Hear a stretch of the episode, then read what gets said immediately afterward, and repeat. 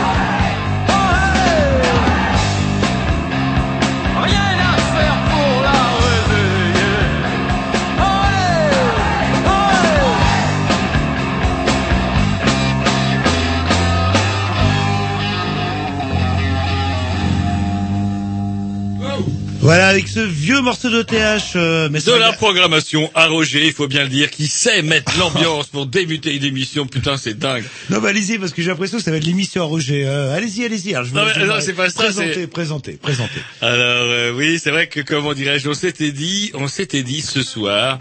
euh, enfin non, on se l'est dit il y a bien longtemps en fait. On se l'est dit même depuis le mois d'août qu'on se le dit, août 2007, où a éclaté, vous savez, cette fameuse crise des subprimes euh, que normalement on dit subprime, ça doit être quelque chose comme ça en anglais, mais que nous nommerons en tout cas moi ce soir les fameuses Les supprimes, oui. il faut le Voilà, dire. les subprimes qui ont conduit Rien à voir avec les primes, au contraire. non, même bien en au dessous de la contraire, prime. ouais. qui a donc conduit des millions de foyers euh, américains au bord, euh, bah, au bord de la rue, même carrément à la rue, parce qu'ils étaient incapables de rembourser des, des traites démentes, et qui, par voie de contagion, s'est entendu au système bancaire mondial et a provoqué des pertes effarantes sur lesquelles nous reviendrons. Bref, on a trouvé quelqu'un euh, qui a bien voulu nous en parler ce soir. C'est Monsieur Jean-Marie Haribet, euh, un enseignant, un professeur à l'université de Bordeaux. Voilà, qui viendra euh, nous en parler. Ce monsieur est par ailleurs aussi vice-président d'Attaque et aussi euh, co-auteur d'une pétition parce que, bah, effectivement,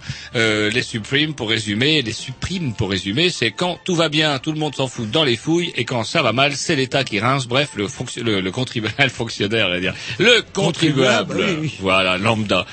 Bref, euh, ben voilà, donc une émission bah, bourrée. Ouais, comme tous les mercredis, tous les tous les dimanches. Et puis si vous pouvez écouter ni le mercredi ni le dimanche, bah vous tapez les Grignoux sur Google et vous tombez sur le blog. Et là vous retrouvez les émissions de il y a quoi de la semaine dernière, peut-être de tout à l'heure. Euh, Géry?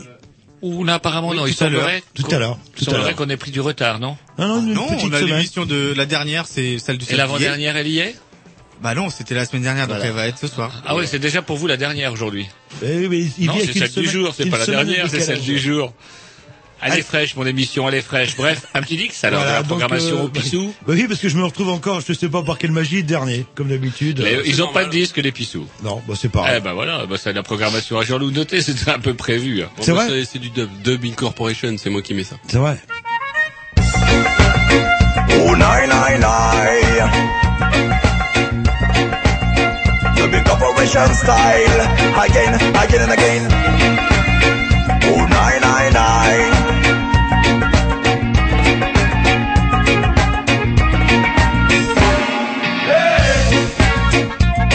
Yeah, Mr. President. Nous n'oublierons jamais ni le bruit ni l'odeur. Right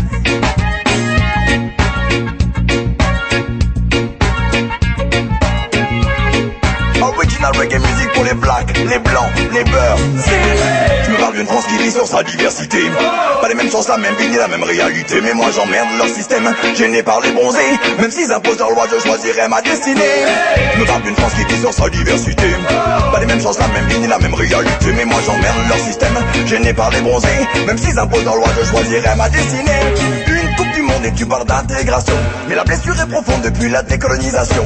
Et la liste est longue qui ne court pas après le ballon. Donc je repose des questions qu'à chaque fois on tourne au moi. Dis-moi pourquoi ce sont les mêmes reflets d'Africa mal qui meurent de sida. Que tu ne les aimes même pas et que celles d'elles tu ne les fasses pas. Ici ou là-bas pour les bronzés c'est le même constat. Tu voudrais contrôler tous nos états. الكرام روح زمرتي مانيش يوني في قعد عيون يوني تقول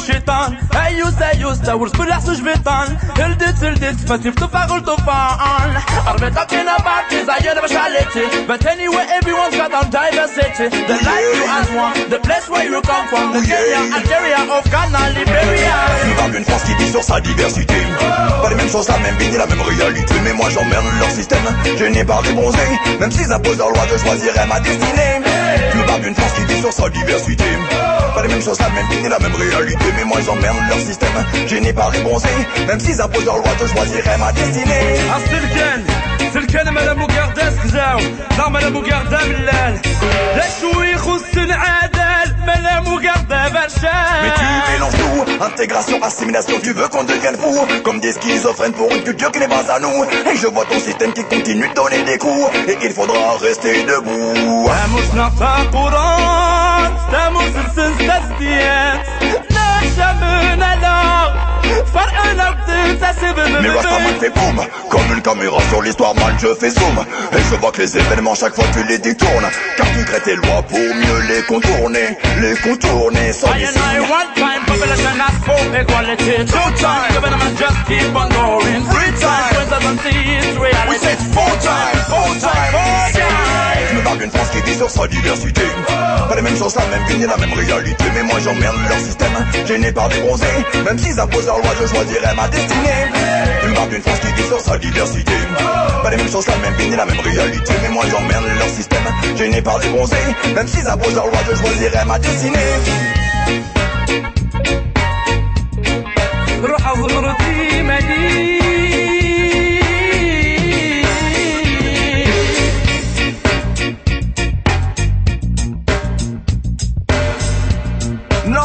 Ce n'est pas une fatalité, même s'ils disent que c'est comme ça, c'est comme ça, on ne peut rien y changer. Différences de culture ne feront jamais l'unité, mais depuis trop longtemps ce discours a trop duré. Et c'est pour nos parents mal que je reviens chanter. Il dit c'est comme ça, c'est comme ça, on ne peut rien y changer. Génération grillée, génération sacrifiée, mais depuis des décennies cela n'a pas bougé.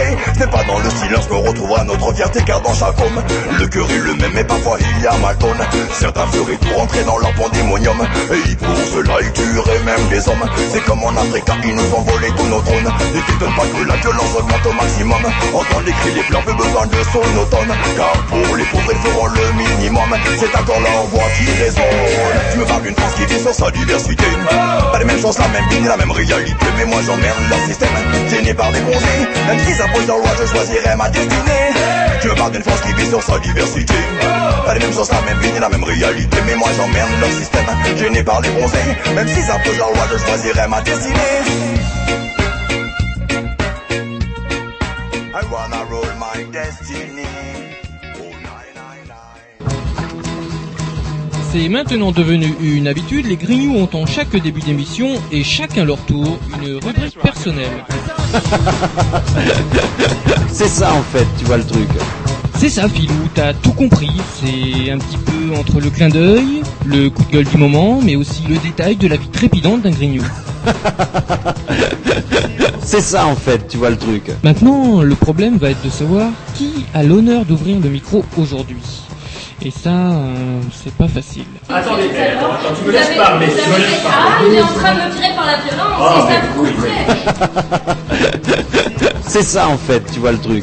Et oui, c'est ça la rubrique perso. Et ce soir, on va commencer avec la rubrique à Jean-Loup. Ah bah c'est Encore, encore. Mais non, mais non, mais il suffit. Oh, j'en ai marre. Mais ouais, mais depuis que. Et pourquoi c'est encore lui? J'ai j'ai essayé de m'expliquer pourquoi. toute Je l'ai dit tout à l'heure. Oui, oui, il m'a soudoyé. Enfin, je l'ai C'est soudoyé. vrai? Oui, oui, Ah on peut pas grand chose en plus. toi. Il suffisait. son chien galeux. Et pourquoi? Il avait soif, il réclamait Voilà. une limonade depuis un moment, vous faisiez la sourde oreille comme d'habitude, et là je suis intervenu en disant mais vous inquiétez pas Jerry, je suis là, et reconnaissance éternelle. euh, Ah, Exactement. Ben voilà, alors vas-y, passe droit, corruption. Alors allez-y, vous allez Ah nous parler de quoi, euh, par exemple, de, des nombreux CD dont vous fûtes gratifié à l'instant même à Canal B, par exemple, un truc, corruption. euh, un truc euh, sponsori- euh, sponsorisé par les vos amis de la Fnac en plus. Vous savez ceux qui ont le point. euh, Quels amis levé, Ah oui, euh, tiens, je voulais bah, juste et il me pique mes rubriques, allons-y. Comme ça, allons-y, allons-y. Ça, je vais le dire puisque c'est ça. euh, Je voulais juste vous parler des subprimes pour, euh, pour non, commencer. Non, non plus. Vous lui donnez la parole, il a rien à dire. Il réclame la parole pour ne rien dire. C'est incroyable. Non, non, mais- C'est la corruption pour rien. C'est la corruption les, marins pêcheurs, non bon, la On en a parlé la semaine dernière. Et les chauffeurs de taxi. Pareil. Bon, et les chauffeurs livreurs. Pareil. Bon, bah écoutez, bah, je vous laisse la parole. Bon, bah, un petit dix, et puis ça, C'est dingue, c'est dingue. Je, sent des Mais non, mais j'avais plein de choses à dire. Le... Alors, qu'est-ce que vous aviez à bah, dire sur les chauffeurs de taxi. Bah oui, on en a déjà parlé. Bon, bah bon. Bah écoutez, je vais vous laisser l'originalité Ah de là la chose. là, alors. déconner. Oui, euh, les vélos, oui, les vélos. Ah, les vélos, faut pas grève. Et non, ils font pas grève. Non, non, non, non, mais c'est bien. Ah voilà, donc c'était la semaine à Jean-Loup, rien, vous vous en foutez de tout finalement. Mais non, mais la tout- planète peut se casser la gueule. Tout va bien. Et quand ça, ça vous a- ça vous en chatouille pas une pour bouger l'autre, euh, c'est rien, rien, rien Non, du mais tout. les, les sujets que je veux aborder, vous dites non, non, non, non, euh, chasse gardée, non, non, chasse gardée, non, non. C'est parce qu'à chaque fois les vélos, si je vous dis vélo, vous allez dire reculer Ah, de vélo, m'énerve, voilà. m'énerve. Taxi, Ah, ça m'énervez. voilà. Vous cherchez Euh, vraiment. Qu'est-ce qu'on a fait? Pêcheurs, Ah, voilà. les paysans, paysans, paysans, 100 milliards d'euros par exemple euh, versés tous les ans aux céréaliers. Ah, ça, ça m'énerve moi. Alors parce que, le, prix des- le prix des céréales a été multiplié par deux depuis 2006, c'est pas merveilleux, ça on en reparlera tout à l'heure. Oh, bah, voilà, on en parlait tout à l'heure. Donc, C'est là, euh, voilà. bah, je n'ai plus rien à dire. Oh, sans déconner. Et Roger, allez, je vous passe, je vous, alors, vous avez sûrement quelque chose à dire. Alors, qu'est-ce que je pourrais vous dire euh, Si, tiens, allez, un truc, vous me prenez Allez. un peu à froid, parce que je m'étais dit, ça y est. Jean-Loup va animer sa rubrique avec de nombreuses interventions. Avais. Après, on s'écoutera un petit disque, j'aurai le temps de noter deux, trois Bon, bricoles, mais là, rien. On, s'écoute un petit disque promotion chelou, toujours en dernier, mais toujours efficace. Euh, Pour ça que ça rime, euh, les Dick Nix- Nixon, ça va vous dire quelque chose euh, Oui, on l'a écouté la semaine dernière. Non, non, non, non, oh, que non. Il n'y a pas de croix.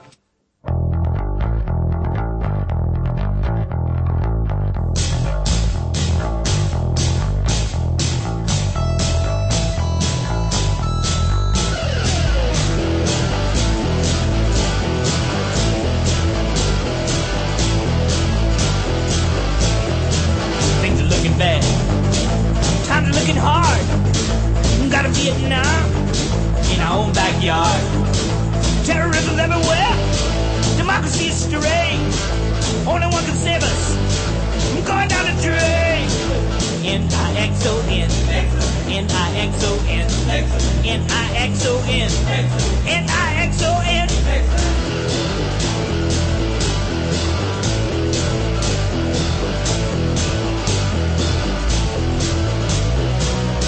Rich Nixon.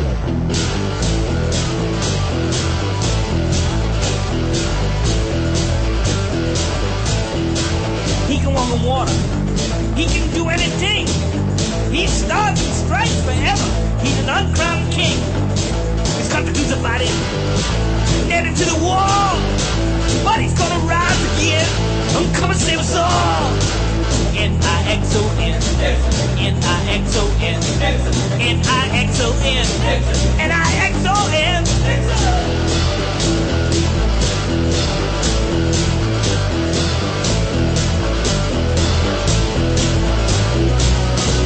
Mixing.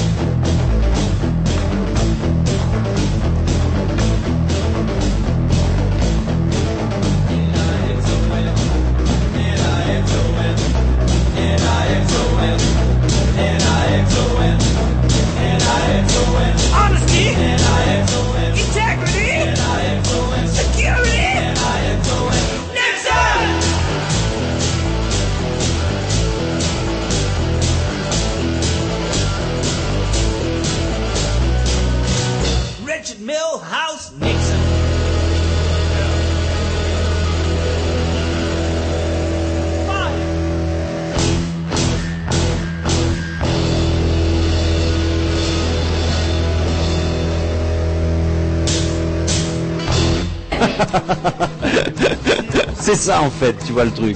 Et oui, c'est ça la rubrique perso. Et comme Jean-Loup n'a rien à dire, on va continuer avec Roger. Ah. Et comme Jean-Loup n'a rien à dire, une Non, catastrophe. non, mais j'ai pas, bah, allez-y. Alors moi, il y a au moins euh, deux choses. Tiens, allez, un truc un peu anodin, puis je profite de- du passage de Yann dans les studios pour en parler, parce que c'est un sujet qui le préoccupe, la météo. Vous avez sans doute remarqué, mais qu'on en la a pas parlé. Non, non, honnêtement, on en a pas un parlé petit depuis. peu capricieuse, c'est-à-dire qu'elle n'hésite pas à nous gratifier d'une solide roncée sur la gueule lorsqu'on revient un peu tard, même voire pas tard du tout à la maison. Bref, on a l'impression frelatée qu'il va se passer le même été pourri. Et moi, je vous le dis, je vous l'assure, il va faire beau cet sera été. Pourri. Non, l'été Ouais. sera beau, point barre. Ma maman, que Dieu la protège, a essayé de me vendre la- l'année des 13 lunes. Vous savez, alors je lui ai dit, attendez, maman, on m'a déjà fait le coup des 13 lunes l'année dernière, ça vous a voulu, ça nous a Oui, valu mais c'était pas la bonne année. L'année dernière, moi je dis, il y a un truc qui est quand même assez concomitant, c'est qu'il a commencé à pleuvoir avec l'é- l'élection de Nicolas Sarkozy. Et les seuls moments d'accalmie durant l'été ont été les moments où il était en vacances, cher mais loin, aux, États-Unis. Oui, c'est vrai. Et si parfois on avait un retour de la pluie, c'est parce que cet enculé n'a pas, ce monsieur le président de la République n'a pas arrêté de faire des allers-retours, que je vais je, je vais t'enterrer euh, tel monseigneur, que je reviens pour régler la crise des subprimes, etc.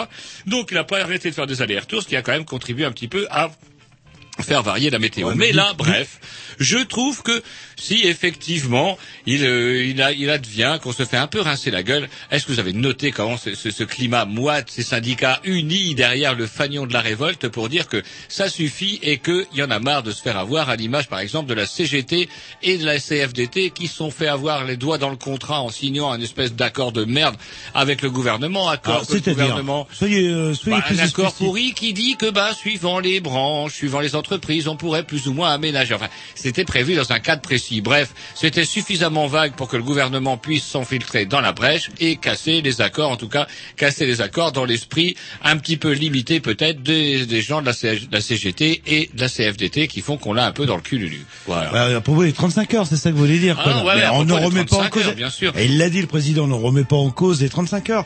C'est comme on va pas remettre en cause un départ à la retraite On à les- 60 ans. Sauf que si vous partez à retraite à 60 ans, vous aurez 200 euros par mois. Par contre, si vous repartez à 68 ans, vous aurez... Alors, euh, et que les de quoi 35 vivre, quoi. heures dépendront des accords qui se seront établis au, au sein de chaque entreprise, qui est la base, ma foi, tout, de la, de la doctrine libérale, les rapports de force entre le patron et les ouvriers. Bah, les patrons vont dire, écoutez, pour sauver l'entreprise, faut que vous renoncez sur 35 heures. Et c'est con, qu'est-ce qu'ils vont faire? Eh ben, ils vont Eh renoncer ben, aux on va renoncer 35 sur heures. 35 heures pour lui dire deux ans après, bah écoutez, euh, Il faudra quand même que je délocalise. Bah, Bref. c'est dommage. Eh alors on pourrait aussi s'étonner quand même de la mollesse de certains syndicats, CGT, CFDT. qui- Alors, attends, attendez. Hein Euh, CFDT, c'est euh, c'est pas un syndicat, enfin c'est un syndicat jaune. Ah, C'est un syndicat d'accompagnement. On dit un syndicat d'accompagnement.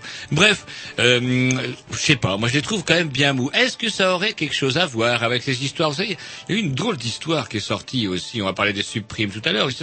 Mais ah, comment ça s'appelle? Lui et même là. Euh, espèce de caisse noire des patrons, Oh, y etc a quelques millions d'euros. dont des sous ça. auraient été versés pour fluidifier les relations sociales. Qu'est-ce qu'on entend par fluidifier les relations sociales? Il me semble bien, j'en suis même sûr, que déjà dans la, dans la livraison du cadre enchaîné il y a trois semaines, on parlait un petit peu des problèmes de la CFTC avec justement susdite fluidification. Et moi, quand je vois quand même que la CGT, avec Bernard Thibault, qui est quand même un petit peu mollasse, Il est bien coiffé quand même. hein. est-ce qu'il, la CGT, Ah, est- serait vrai qu'il est bien coiffé, hein, ah, il est bien Ah, coiffé. oui, Bah, c'est pas avec- en courant, euh, comment dirais-je, dans les manifs qu'il se décoiffe, hein, parce qu'on ne voit pas C'est vrai qu'il est là, beaucoup ouh là là. sur les manifs. Et bref, eh ben, est-ce qu'ils se seraient pas fait fluidifier ces gens-là? Parce que je les trouve quand même bien mous du drapeau, mous de la revendication et mous de tout face à une situation qui ne donne quand même pas l'impression de s'améliorer. Quand on voit les syndicats enseignants qui disent, alors qu'ils là, ils ont un vrai, un vrai moyen de pression, c'est-à-dire les examens, ou on va faire une trêve, mais au mois de septembre, ça va chier. Ah bah, il va voir ce Quand va ils, vont, voir. ils vont manifester, et ça se trouve, on va même faire des pétitions. Vous vous rendez compte d'une Bref. pétition, là, là. Là, ça va chier, là, là. Trop de fluidification nuit à la fluidification. Oui. Du temps où effectivement le Parti communiste français touchait des, sus- des, des- des dividendes du parti de- du Parti communiste frère d'Union soviétique, à la limite, je ne trouvais pas ça choquant. Pourquoi à la limite, à une dictature rouge n'aiderait pas à comment un parti communiste hyper euh, centralisé démocratiquement? Je, veux venir pourquoi un patron aurait aidé un Mais syndicat. euh, fait? lorsqu'un syndicat en vient à euh, accepter, je n'ai dit aucun nom, on est, on est bien d'accord. Oui, en tout oui, cas, oui. lorsqu'un syndicat vient à accepter pour cause de fluidification du pognon d'un d'une espèce de caisse noire des patrons, ah ah, ce n'est plus tout à fait la même chose. Oui, mais peut-être des patrons sociaux. Il y en a eu, hein, des patrons rouges, euh, le, voilà, qui Ouais, il y avait quoi. Ouais, c'était le, le négociant en blé d'ailleurs, c'est lui qui avait les contrats de blé avec l'URSS. Le milliardaire qui avait quand même sa Le carte milliardaire au- rouge, on Voilà, l'appelait. Sa, part au- sa carte euh, Parti, communiste. communiste français. Putain, c'est admirable. Putain, comment qu'on est, hein, on est sur le coup. Est-ce que que je vous parle aussi pour finir de la guerre en Afghanistan aussi Ou un petit disque, la guerre en Afghanistan. Non, non, vite là. fait, Allez, parce vite que comment, et puis après on embrayera peut-être sur notre invité, parce que je vois que l'heure tourne, et puis, euh, bah, l'heure tourne, plein de choses comme à vous dire. dites. Et euh, est-ce que vous vous rappelez quand même, lorsque les États-Unis sont rentrés en guerre contre l'Irak, comment que toute la gauche et l'extrême gauche étaient rassemblées pour dire, euh, oui, pas de guerre en Irak? Je me rappelle d'ailleurs moi-même avoir manifesté à Rennes, battu le pavé à Rennes, et lorsque les manifestants passaient devant l'Institut franco-américain, il fallait faire, ouh, les Américains, c'est pas bien beau. Bref, aujourd'hui, nous sommes en train d'envoyer bataillon après bataillon, euh, visite de Kouchner après visite de Kouchner en Irak, qui dit la situation s'est quand même améliorée en Irak. à quoi il tourne Kouchner pour dire que la situation s'est améliorée C'est en pas la Irak? coke, c'est l'héros. des œillères. Non, c'est plus la coke, c'est des œillères. Ah, c'est l'héros, c'est Ah, c'est l'héros Bah oui, c'est en quand même le premier producteur Faut au pas déconner pour. Et Du coup, alors nous, on n'est pas encore en Irak, mais comme tout le monde le sait, ou fin de ne pas le savoir, nous sommes quand même en Afghanistan. Et je trouve quand même bien mou tous les partis de... Alors là, c'est vrai que le socialiste a fait un petit baroud d'honneur en disant euh, oui, euh, l'envoi du bataillon sera soumis à ceci. Et de toute façon, ça ne mangeait pas de pain, ils étaient sûrs que ça passerait pas. Et où sont un petit peu aussi nos amis d'extrême gauche, le Besancenot, on le voit beaucoup à la télé, mais putain... Ils forment un grand parti d'extrême gauche. euh. Ah bah oui, ça trouve ça va marcher. Mais bref, en tout cas, bah, je sais marrant parce qu'on n'en parle pas. Alors effectivement, on va peut-être attendre qu'un vilain barbu se fasse sauter dans le métro pour qu'on en reparle, et puis bah, ça donnera au moins une bonne raison à Sarko pour rester 4 ans de plus. Allez, c'est parti, un petit disque programmation Roger, un petit groupe qui démarche, euh, voilà. Le... ouais, un petit truc, euh, No More Heroes Oh, une- anymore. Voilà, et ça, ça risque de... Écoutez ça, ça risque de faire un carton. Je suis sûr, Ouais, ça risque de faire un carton. dans, dans une vie future.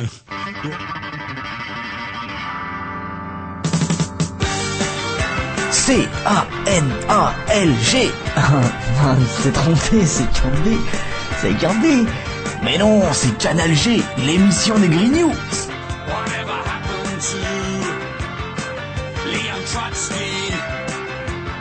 He got an ice pick that made his ears burn.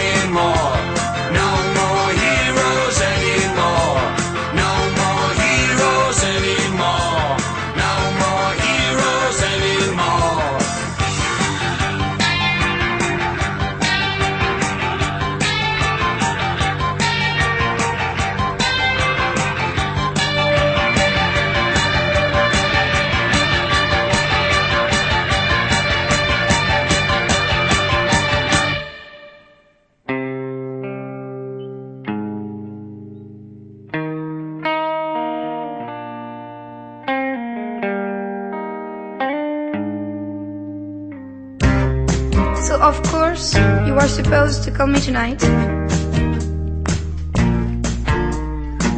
You were supposed to call me tonight. We would have gone to the cinema and after to the restaurant, the one you like in your street.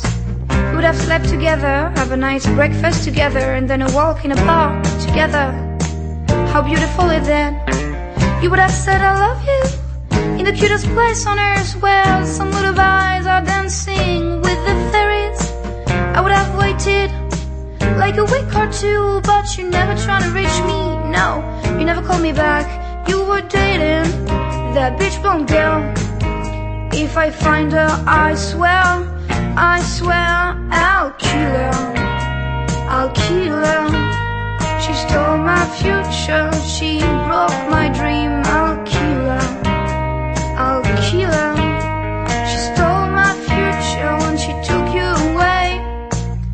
Have met your friends, we would have had a drink or two. They would have liked me, cause sometimes I'm funny.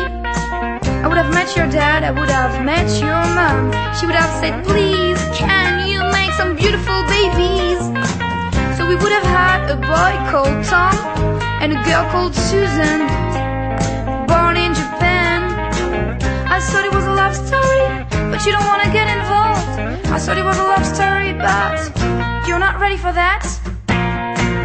Me neither. I'll kill her. She stole my future. She broke my dream. I'll kill her.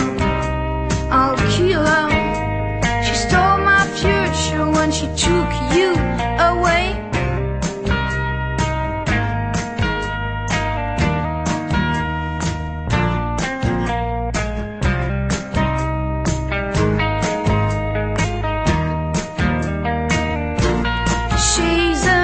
You know.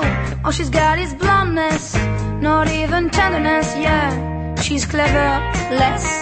She'll dump your ass for a model called Brandon. He will pay for a beautiful surgery, cause he's full of money. I would have waited like a week or two, but you never tried to reach me, no, you never called me back. You were dating that bitch bone girl. And if I find her, I swear, you know, I swear, I'll kill her. I'll kill her. She stole my future. She broke my dream. I'll kill her. I'll kill her.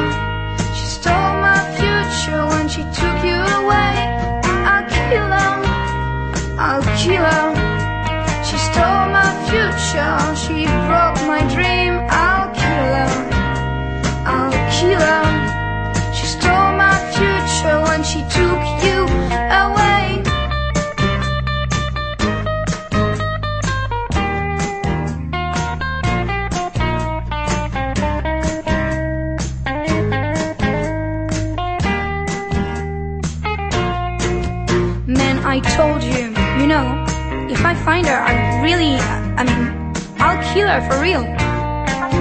That's for sure. You have to know. I mean, uh, you know, I can do it. Man, I'll kill her. 8 et 4, 13, 4 plus 2, 11. Les grignoux ne sont pas très doués en maths. Néanmoins, euh, Jean-Loup aime particulièrement les chiffres lorsqu'ils sont mâchés sous forme de statistiques. Mais vous connaissez l'adage, les chiffres, on leur fait dire ce qu'on veut. Euh, c'est la rubrique préférée à Jean-Loup, c'est statistiques. Ça y est, ça y est. Allô, allô? Oui. Oui, est-ce que vous, est-ce que vous nous entendez? Très bien. Ah super, bah, ça y est, moi aussi, on a eu un, une petit, un petit peu peur. Vous savez ce que c'est la technique? Trop de technique, tu la technique en Oh fait. là là. Voilà, et ben en tout cas, ben, on vous a un petit peu présenté ce soir en tout début d'émission, euh, ben, avant que vous ne soyez à l'antenne, puisque vous ne pouvez pas nous entendre, puisqu'on vous appelle, on vous appelle du côté de Bordeaux, je crois. Oui. Voilà, donc vous êtes donc Monsieur Jean-Marie Haribé. Oui. Voilà, et n'hésitez pas à me dire hein, si on le prononce mal, euh, comme il n'y a pas, y a pas de souci. Et on, euh, avec vous, on va parler un petit peu ce soir du, du problème posé par les sub. Alors comment on dit euh, Vous avez, vous devez l'avoir en anglais. Nous on dit subprime parce qu'avec euh, Jean-Loup, mon, mon collègue avec qui on fait cette émission, on a décidé de franciser tous les noms anglais, euh, ren- ayant renoncé à le parler euh, correctement. Bon, mais n'avez qu'à dire euh, prêt à haut risque. Prêt à haut risque en fait. Voilà. Ah, c'est la question justement, une, une question euh, juste comme ça. Pourquoi sub euh, Parce que ça veut dire dessous normalement? Écoutez, ça c'est une subtilité euh, de la langue américaine peut-être que je ne possède pas. Mm-mm. Non, mais l'important est de comprendre qu'effectivement il y a des degrés dans le dans la dans les risques pris par le, le système bancaire vis-à-vis des différents débiteurs. Et donc les, le risque le plus faible, euh, ça va du risque le plus faible, donc euh, auprès des, des souscripteurs euh, les, les mieux les plus fortunés, donc susceptibles, peu susceptibles de, de, faire, de faillir à leur remboursement, jusqu'aux bien sûr les ménages les plus modestes dont qui, ont, qui présentaient un risque important et pour lesquels on les on- pour lesquels on pratiquait des taux d'intérêt euh, généralement plus élevés. Voilà. Alors on voudrait un petit peu, avant de- de- d'entamer ce débat, là, comment euh, vous présenter un petit peu. Vous, vous êtes donc enseignant à, à l'université de Bordeaux, en, en enseignant de- d'économie politique, on peut dire? Oui, tout à fait. Voilà. Et donc euh, euh, vous travaillez notamment. Alors je, je peux frimer parce que j'ai une fiche euh, Wikipédia. Vous êtes sur Wikipédia, donc on a une fiche assez flippante d'ailleurs. On sait tout sur tout le monde. euh. donc euh, vous enseignez les- ce qui concerne la théorie de la valeur, socio-économie du travail et protection sociale et développement soutenable. C'est bien cela? Tout à fait. Voilà. Et donc, euh, si on a pensé à vous interviewer, vous euh, particulièrement à propos de euh, de, de cette de cette fameuse crise, c'est parce que vous êtes aussi, comment, entre autres, co-président d'Attaque. Oui. Et que comment euh, vous vous penchez de- depuis longtemps sur les problèmes posés par la, la, finance et la, la spéculation, etc. et tous les problèmes que cela pose au niveau bah, du quotidien. Parce que pour résumer, un petit peu avec ce qu'on se disait avec euh, mon collègue Jean-Loup, c'est que quand ça va bien, eh ben dans les boîtes privées, on s'en met plein les poches, et puis bouh, quand, ça part en, en sucette, ben on appelle l'État au secours. Oui, c'est un, un bon résumé de ce qui s'est passé au cours des derniers mois, effectivement. Alors, on pourrait peut-être commencer par euh, définir ce que c'est qu'un subprime ou un prêt à haut risque, euh, parce que moi j'ai regardé, je me suis renseigné aussi, j'ai tapé sur Wikipédia entre autres, etc. Sur le papier, ça a l'air quand même quelque chose d'intéressant. Si j'ai bien compris, ça permet à des gens qui n'auraient aucune chance euh, d'accéder à la propriété de pouvoir le faire. alors, vous me dites si je me trompe, parce que donc du coup, en sachant que l'immobilier va prendre une plus-value, même si les gens ne peuvent plus payer, au bout d'un moment, ils sont sûrs de pouvoir rembourser leurs prêts et éventuellement euh, une petite plus-value au passage. Enfin bref, sur le papier, ça a l'air très intéressant les Bah, C'est la subprimes. définition même de la spéculation. Mais il n'y a aucune spéculation qui puisse euh, euh, se perpétuer éternellement. Voilà. Toute, toute bulle spéculative euh, finit par éclater. Ça, c'est quasiment une loi physique, si je peux, si peux m'exprimer ainsi.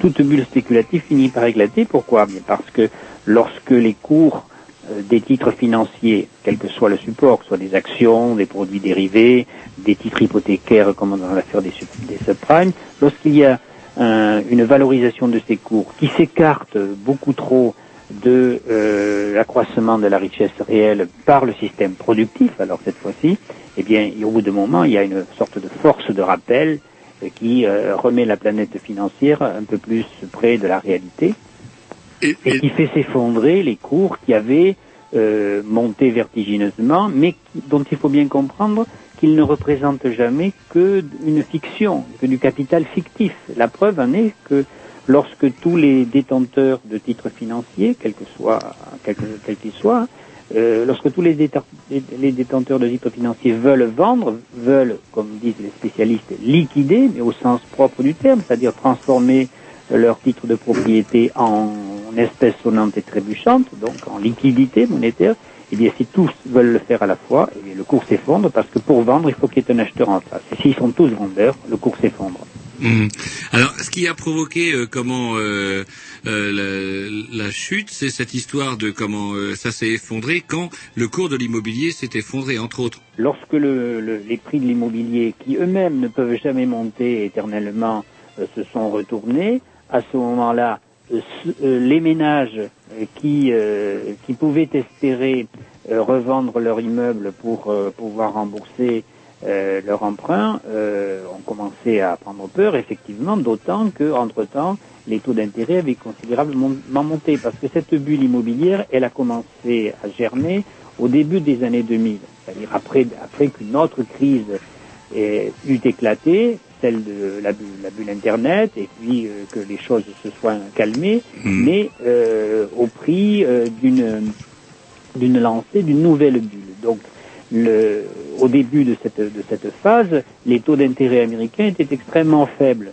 Et donc, cela a alimenté le crédit et concouru à provoquer un endettement de plus en plus important des ménages américains.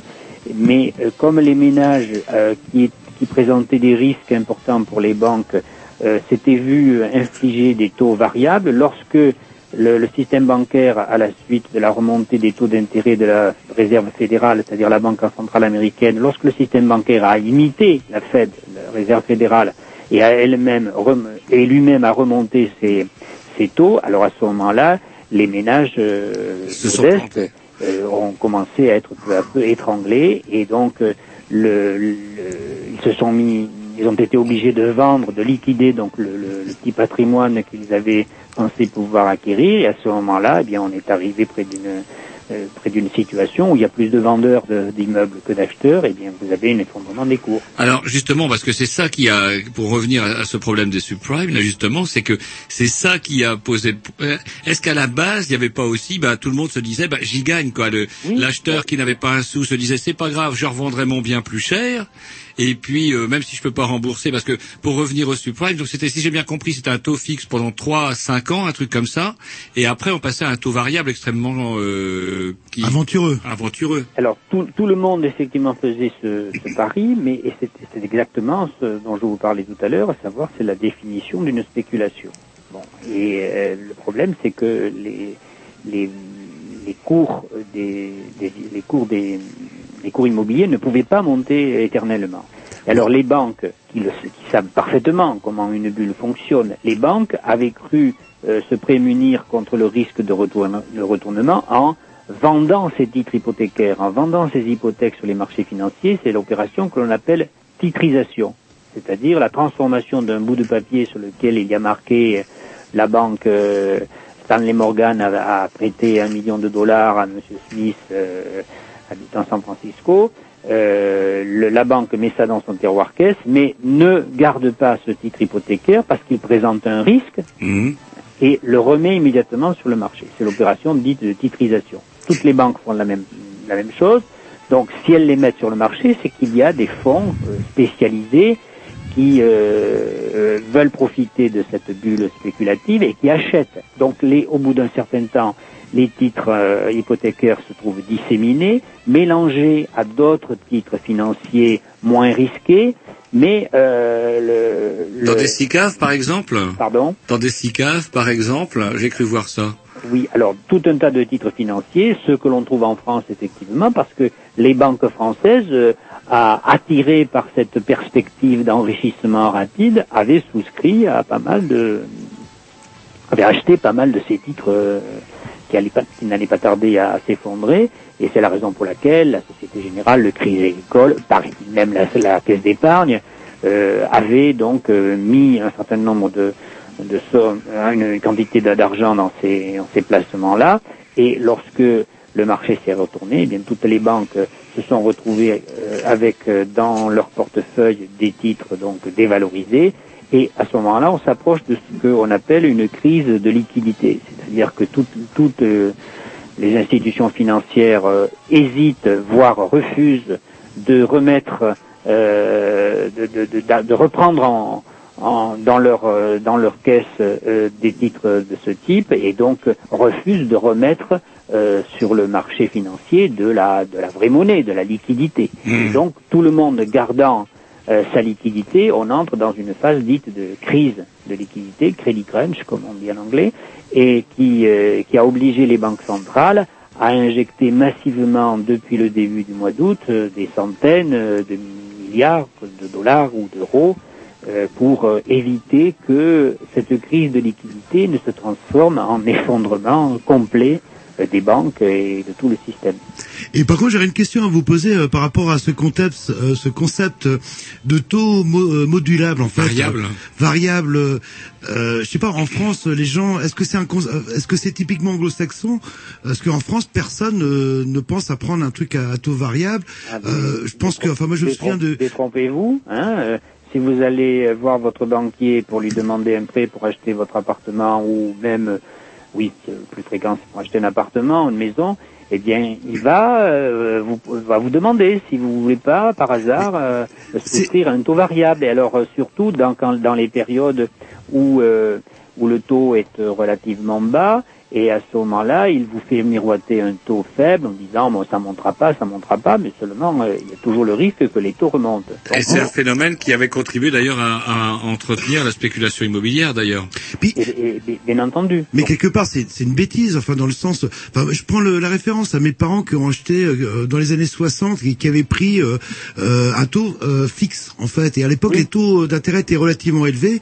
Dans les années 70, il y a eu euh, l'inflation, Voilà. ce, qui, ce qui fait que mes parents fini de payer leur baraque euh, genre euh, 100 euros euh, par mois, alors qu'au lieu de 1000 euh, qui était prévu. Par contre, ceux qui ont pris à taux variable se sont retrouvés euh, complètement sûr, endettés dans les années sûr, 70. Parce que le, le taux fixe, euh, euh, C'est une sécurité, par quelque définition, part. le reste, quelle que soit la hausse des prix euh, parallèles, alors que le- les taux variables épousent soit l'évolution de l'inflation, soit la remontée euh, des, des taux d'intérêt euh, pratiqués par les banques centrales, qui ont des contre-coups euh, sur euh, les taux d'intérêt pratiqués par les, les banques secondaires. Mhm. Eh ben écoutez, est-ce que c'est euh, comment possible de faire une petite pause, comment et puis on fait une petite pause musicale et puis on vous reprend à l'antenne? D'accord, mais a- alors Oui, à la reprise, à la reprise, ce qui sera peut-être intéressant de commenter, c'est ce qui s'est passé en amont de cette crise et de, des, des multiples crises qui se sont déroulées depuis 20 ans. Parce que là, il y a eu un changement euh, crucial, très très important, et qui permet de comprendre pourquoi cette récurrence des crises revient perpétuellement. Ouais. Oh ben on a tout un tas de, questions. Oh, comment- malheureusement, vous ne savez pas avec qui vous êtes tombé, vous n'êtes pas couché. Allez, on s'écoute un petit disque et on vous retrouve tout de suite après. Allez, un petit morceau.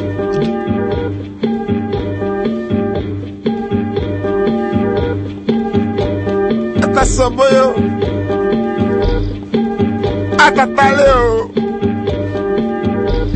Ayo God.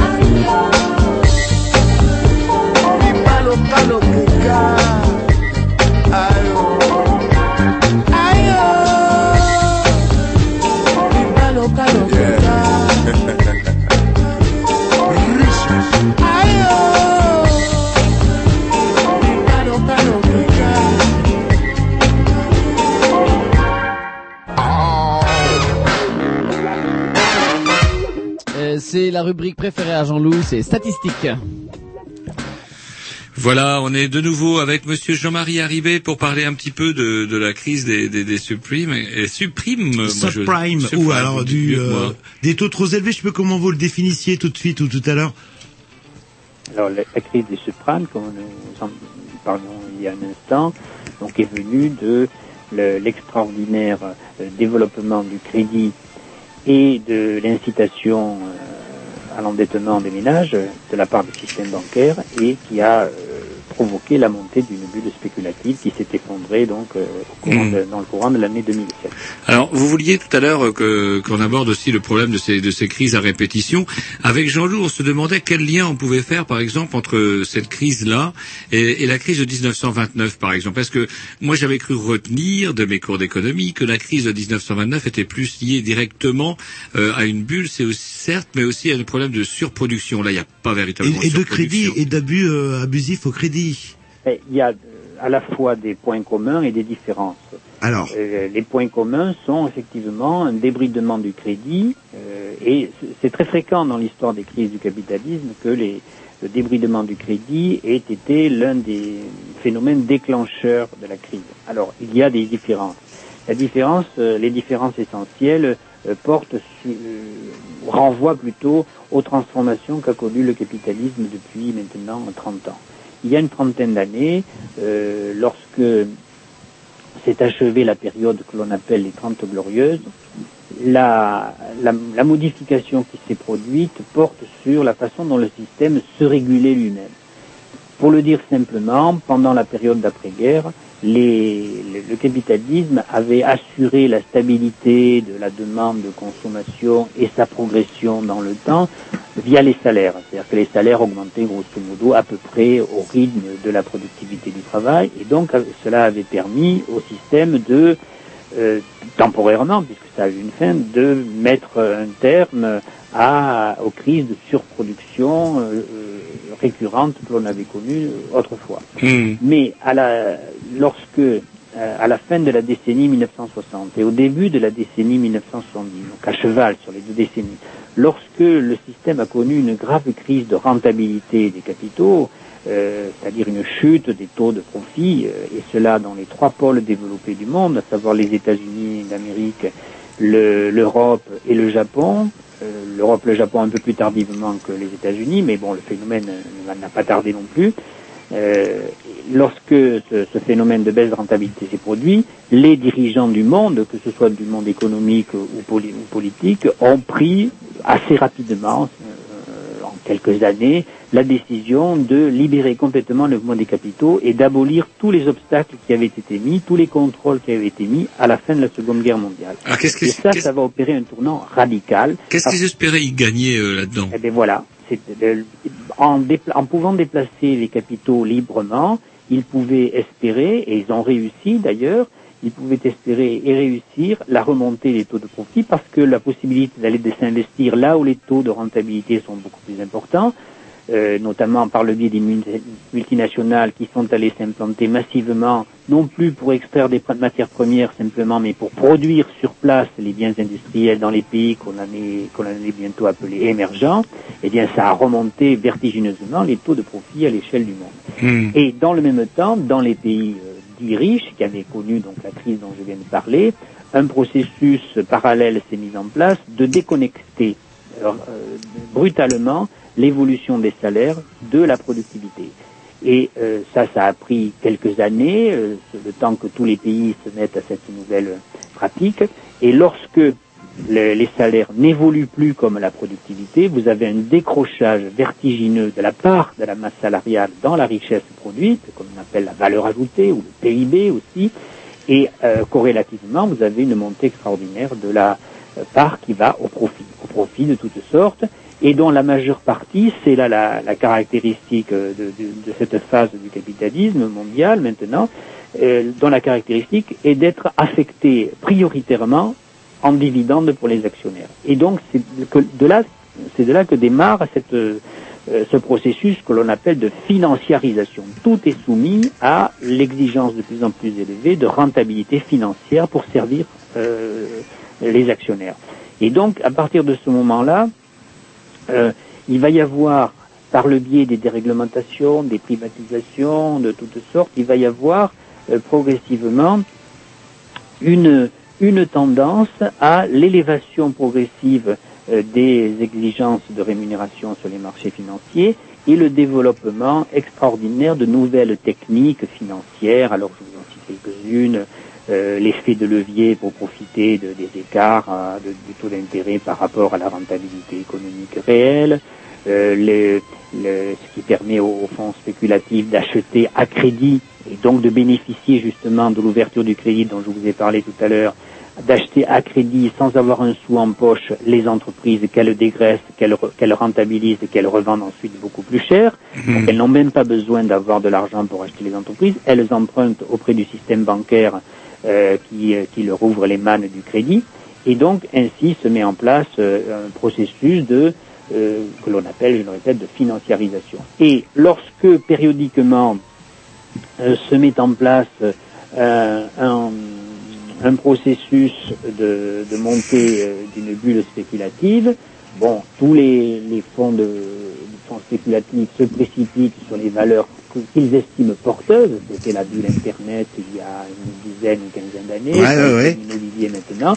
Et en 1999-2000, la bulle Internet a éclaté. On parlait à l'époque de nouvelle économie, de, de, de hausse euh, euh, infinie, vertig- vertigineuse et infinie. Bon, tout ça était de la vaste blague. Et ça s'est effondré en 2000. Et euh, petit à petit, le, le système a repris euh, une, une trajectoire euh, similaire, mais sur, dans un autre secteur qui fut l'immobilier. Et maintenant, euh, à quoi on assiste? Eh bien, puisque les secteurs immobiliers ne peuvent plus constituer une manne providentielle, alors les fonds spéculatifs, les fonds de pension, Ils vont sur l'alimentaire, par exemple. exactement, c'est ce que j'allais vous dire, se tournent vers ce qu'ils appellent de nouvelles valeurs refuges, parce que euh, là, je pense qu'ils font, hélas, hélas pour nous, et, et, et- mais pour Mais eux, ils- font un bon calcul, parce qu'il y a, il y a de grandes chances. Mais ils sèment la catastrophe partout, parce que je veux dire, bon voilà, avec euh, en spéculant sur l'immobilier, ça a conduit des millions de gens. Apparemment, on parle de millions Voilà. de foyers aux États-Unis qui vont se retrouver à la rue. millions de ménages américains ont perdu le logement. Et, maintenant, comme il y a 900 millions de- d'êtres humains sur la planète qui vivent toujours euh, entre euh, avoir faim, avoir soif euh, ou, ou, ou manger une, fois- une fois tous les trois jours, eh bien, dans, ces, dans une période où les prix flambent, euh, ces pays-là, ces populations-là sont euh, encore plus fragilisées, sont à la merci donc de, de ces soubresauts des prix. Mm, euh, et c'est pour ça que je vous disais qu'il fallait remonter toujours en arrière pour comprendre l'enchaînement de ces phénomènes.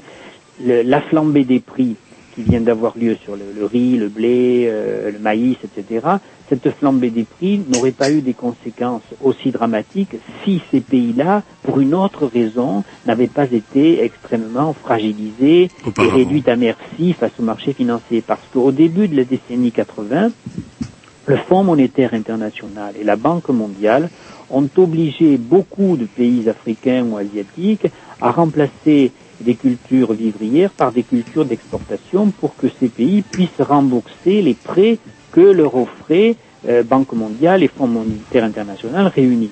Et donc pour les obliger à avoir des devises, eh il fallait euh, les obliger à euh, supprimer ou réduire en tout cas les cultures vivrières. Et donc des pays perdant toute capacité à se nourrir eux-mêmes, toute autonomie alimentaire, mais ne pouvaient, ne pouvaient être que, que réduits à merci lorsque les prix se, se sont mis à flamber au cours des derniers mois. Euh, Peut-être que si la dernière limite, et puis je laisse la parole à Jean-Loup parce que je suis extrêmement bavard, mais à force de jouer, euh, bah, je vais dire un gros mot, mais à force de jouer au con, ça va finir par mal finir parce que bah, là, euh, quand on commence à jouer sur euh, sur l'alimentaire, on amène les gens directement à la famine et euh, ça peut aussi déraper, je veux dire. Ben, les, les risques, les risques de, montée des, violences dans le monde sont de plus en plus grands malheureusement. Et lorsque on voit la volonté d'un certain nombre de, de puissances euh, économiques euh, ou de pays, de gouvernements euh, parier sur le remplacement du pétrole par des agrocarburants, comme l'on dit aujourd'hui, eh bien, le, risque de tension sur les marchés agricoles va, va, s'accentuer parce que euh, si la population mondiale dans le monde augmente, comme c'est à peu près sûr, encore environ de 50% au cours du prochain demi-siècle, hein, c'est ce que les démographes prévoient. Après, la population va sans doute se stabiliser, mais se stabiliser entre 9 milliards et demi et 10 milliards, ce qui est quand même euh, 50% de plus qu'aujourd'hui. Eh bien, si euh, le, le- les marchés agricoles ne sont pas de nouveau très très fortement régulés euh, au lieu d'être libéralisés, si les terres les meilleures ne sont pas euh, euh, Consacré pas, à l'alimentaire. utilisées pour produire des produits alimentaires et si, si elles sont utilisées pour produire des, agro, des agroarguments, des agrocarburants, pardon, euh, la, la- les risques de, de famine, d'émeutes de, et de révolte euh, tout à fait légitimes vont, vont, vont grandir. Et c'est là où on voit que euh, la crise sociale, puisque je vous le disais tout à l'heure, les salariés se voient euh, privés des fruits de leur productivité et même menacés de perdre leur protection sociale, et assurance maladie, retraite, etc.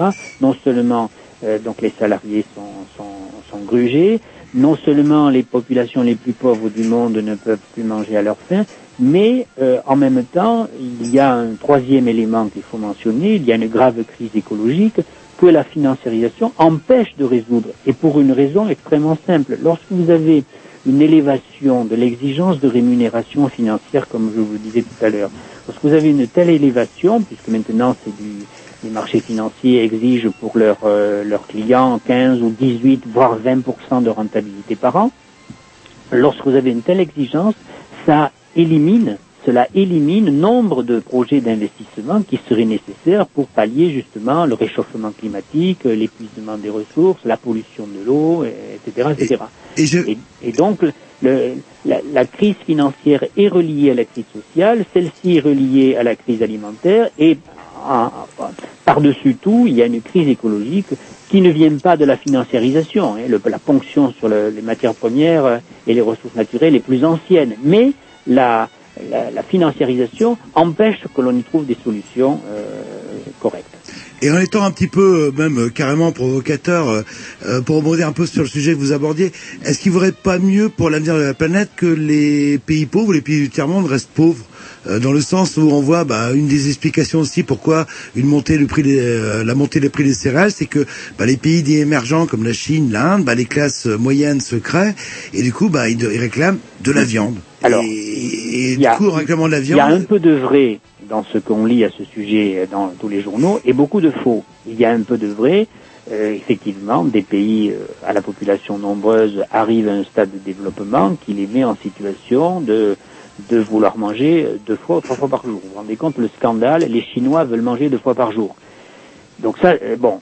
Alors, qu'est-ce qu'il y a de faux là-dedans? Eh bien, sachez que la Chine et l'Inde sont autosuffisants ou quasiment autosuffisants dans la plupart des, céréales euh, qu'ils consomment. hein. Et la situation que nous avons euh, sur les bras maintenant euh, ne provient pas de, je veux dire, la situation explosive des prix que nous connaissons ne provient pas de la lente, mais progressive et indéniable évidemment, augmentation de la demande de produits agricoles par les Chinois, mais qui s'adresse d'abord à la production qui est effectuée sur, le territoire chinois. Et donc, euh, il y a une tendance de fond parallèle à l'évolution de la population dont je parlais il y a un instant. Il y a une tendance de fond à l'augmentation de la demande de produits alimentaires, et ça c'est tout à fait normal. Mais qu'en quelques mois, parce que ça a pris simplement quelques mois au cours de l'année 2007 et début 2008, qu'en quelques mois le, prix du blé et du maïs est doublé ou triplé, ne provient pas du fait que les Chinois se mettent à vouloir manger deux fois par jour. Hmm. Et, à propos de la Chine, je voulais juste terminer là-dessus avant une deuxième pause, si vous voulez bien. Mais la Chine, c'est quand même une situation assez paradoxale parce que c'est à la fois euh, une dictature communiste et en même temps le paradis du capitalisme. Et, à terme, euh, bah, on revient toujours dans la vieille contradiction que comment euh, qu'énonçait un peu Karl Marx, en tout cas quand il parlait toujours de contradiction dans le système qui le menait à sa perte, où on voit les produits chinois qui euh, concurrencent les produits européens, qui induisent du chômage, etc. Et on voit également une Chine qui arrête pas de prêter euh, de l'argent auprès des États-Unis. Si les États-Unis se cassent la gueule, eux aussi se cassent la gueule et tout le monde se casse la gueule. Est-ce que je résume bien? Enfin, c'est un truc qui est devenu complètement surréaliste. Quoi. On voit où effectivement la Chine devient le fer de lance du capitalisme, la Chine populaire. On parle toujours de la Chine populaire. Oui, donc euh, on peut faire plusieurs observations là-dessus. D'abord, euh, elle, elle n'a de populaire et de communiste que le nom, vraisemblablement. Hmm, Oui, apparemment. Et, même assurément.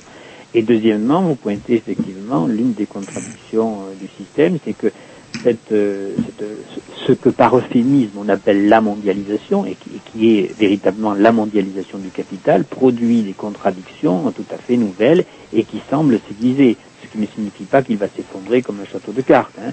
Mais euh, le fait que les multinationales au départ d'origine occidentale et tout particulièrement d'origine américaine sont allées s'implanter dans des pays à très bas salaire euh, qui ne connaissent pas de, législation sociale et parfois même de, fiscalité.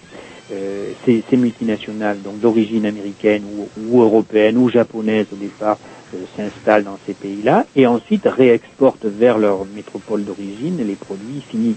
Et donc ça crée un déficit euh, colossal de la balance euh, commerciale américaine et qui oblige effectivement les États-Unis à faire appel à l'épargne mondiale, euh, donc des épargnants et des institutions financières de l'extérieur, trop, trop heureuses de trouver justement à acheter les actifs financiers émis par les États-Unis, que ce soit les actifs financiers privés ou que ce soit les bons du Trésor de l'État fédéral américain. Mais si à terme, par exemple, les États-Unis, là on parle de récession, etc., on parle de choses qui sont pas très gaies, si euh, comment euh, effectivement la- cette récession entraînait, est-ce que c'est possible, par exemple, qu'un État comme les États-Unis, ça qui est, qui est difficile pour un citoyen lambda comme moi, de comprendre comment la première puissance du monde peut être aussi la puissance la plus endettée, par exemple?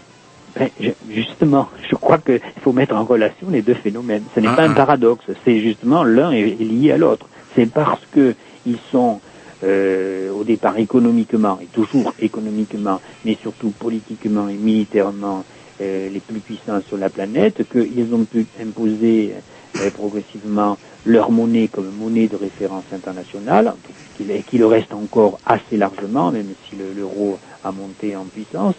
Euh, et donc, de ce fait-là, ils, ils jouissent d'un crédit euh, usurpé peut-être, mais euh, pas tellement finalement, parce qu'on ne voit pas euh, poindre le jour où l'État fédéral américain euh, annoncera, euh, dans la déclaration de l'Union du président, annoncera que l'État fédéral n'honore plus les créances que détiennent les, les, les opérateurs financiers étrangers. Donc ceux qui vont placer de l'argent en achetant les bons du Trésor américain sont à peu près certains que l'État fédéral paiera rubis sur, sur ongle les intérêts et remboursera le capital euh, prêté. Mais euh, là encore, gardons-nous de gar- gardons mesure. L'épargne qui arrive pour se placer aux États-Unis pour compenser à la fois le déficit commercial et le déficit de, l'État fédéral américain, cette épargne elle provient euh, d'abord de l'Europe et du Japon et en troisième lieu, même si ça monte en puissance, de la Chine. La Chine n'est pas le premier prêteur des États-Unis. Euh, Le premier prêteur reste encore euh, les épargnants euh, européens et, japonais. Suivi, c'est vrai, de plus en plus près par les épargnes chinoises. Écoutez, on va s'écouter un, un, un petit Dix, et puis après j'aimerais bien qu'on puisse parler aussi de, eh ben, euh, parce que là on, on parle de choses comme en très général, mais en même temps vous, euh, vous êtes euh, co- comment co-signataire, en tout cas d'une pétition qui concerne, euh, bah, à l'issue de, de cette fameuse crise en tout cas. Tout à fait, nous en parlerons tout à l'heure. Voilà, bah, je vous remercie. On s'écoute un petit Dix et je vous confie euh, entre les mains habiles de Tom normalement qui, qui va savoir quoi faire avec euh, avec le téléphone. À tout à l'heure. Sometimes they'll wanna cut you down, gotta scratch that itch, cause the time is now. They tell you that you gotta have a heart of steel. If you wanna keep up, can you afford to feel? Run the system wrong, gotta tear it down, let it fall to the seabed like a rusty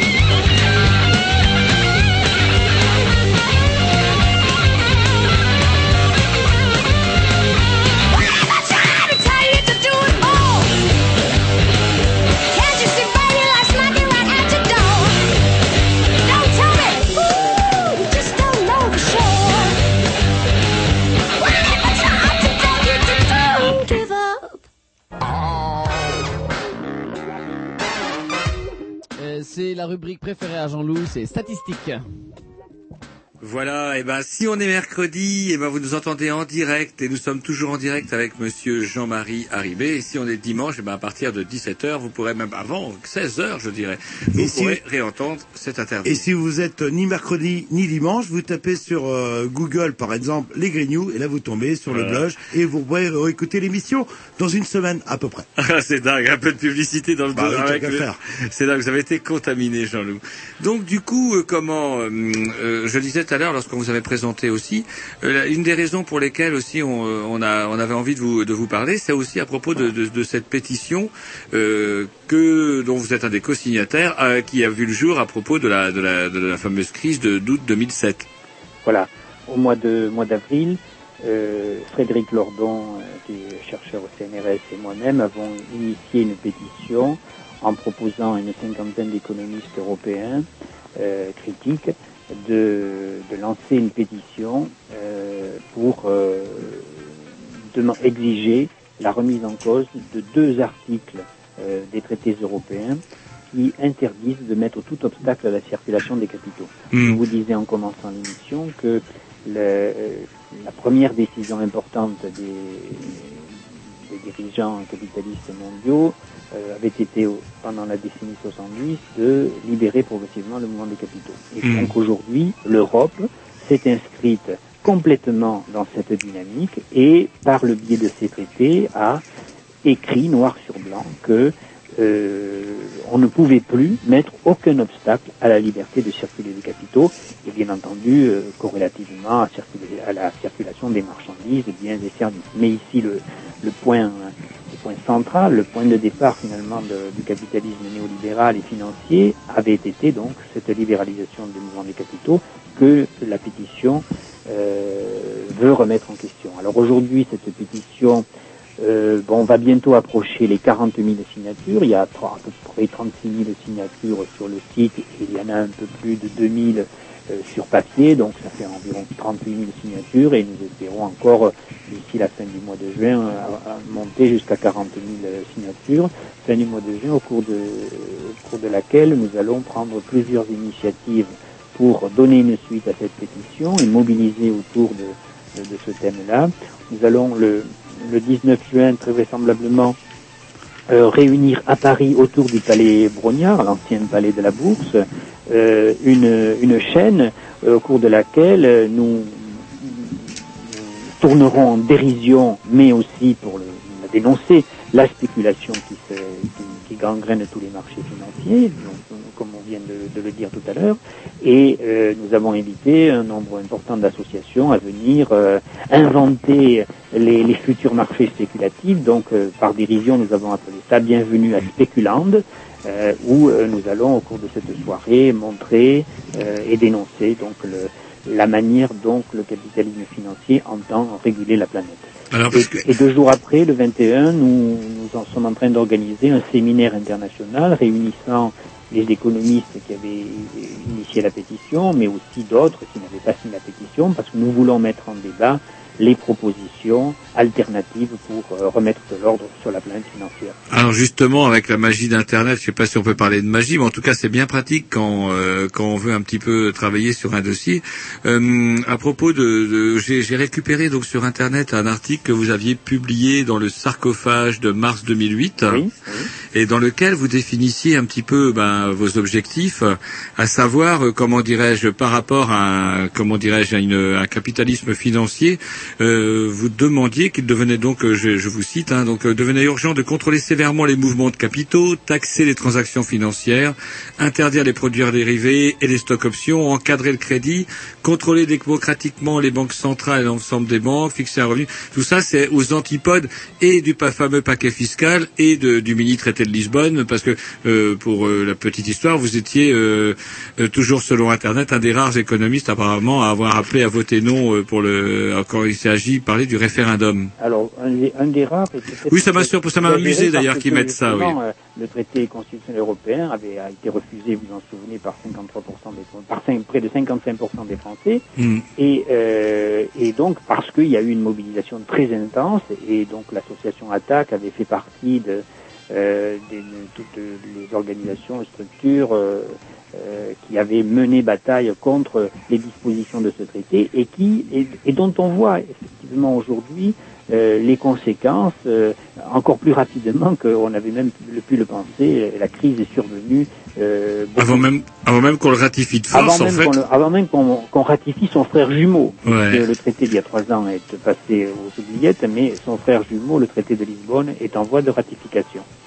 Et, et donc, effectivement, les propositions là que vous venez d'énumérer sont celles qui, selon nous, doivent être prises de la manière la plus urgente pour remettre au pas euh, les marchés financiers, pour les désarmer, comme on le dit aussi quelquefois. Et le, le- il y a plusieurs clés, il y a, une clé de voûte dont découlent ensuite les autres dispositions, c'est euh, retrouver la maîtrise de la Banque Centrale Européenne pour ce qui nous concerne, nous, Européens. Cette Banque Centrale qui euh, s'est vue euh, donner une seule priorité, lutter contre l'inflation, mais en fait, tout le monde comprend aujourd'hui que euh, la politique monétaire de la Banque centrale vise à lutter contre l'inflation des, biens et services, c'est-à-dire l'augmentation des prix des biens et services, parce que là, il y aurait un risque que les salariés demandent un rattrapage, et donc ça, c'est vraiment la bête noire. L'augmentation des salaires, c'est la bête noire du capitalisme néolibéral. Et par contre, la Banque centrale européenne est complètement laxiste pour accorder, pour ouvrir les vannes du crédit, pour nourrir la spéculation financière. Et là, c'est- donc euh, à ce caractère exorbitant qui a été donné à la conduite de la politique monétaire que nous voulons mettre un terme.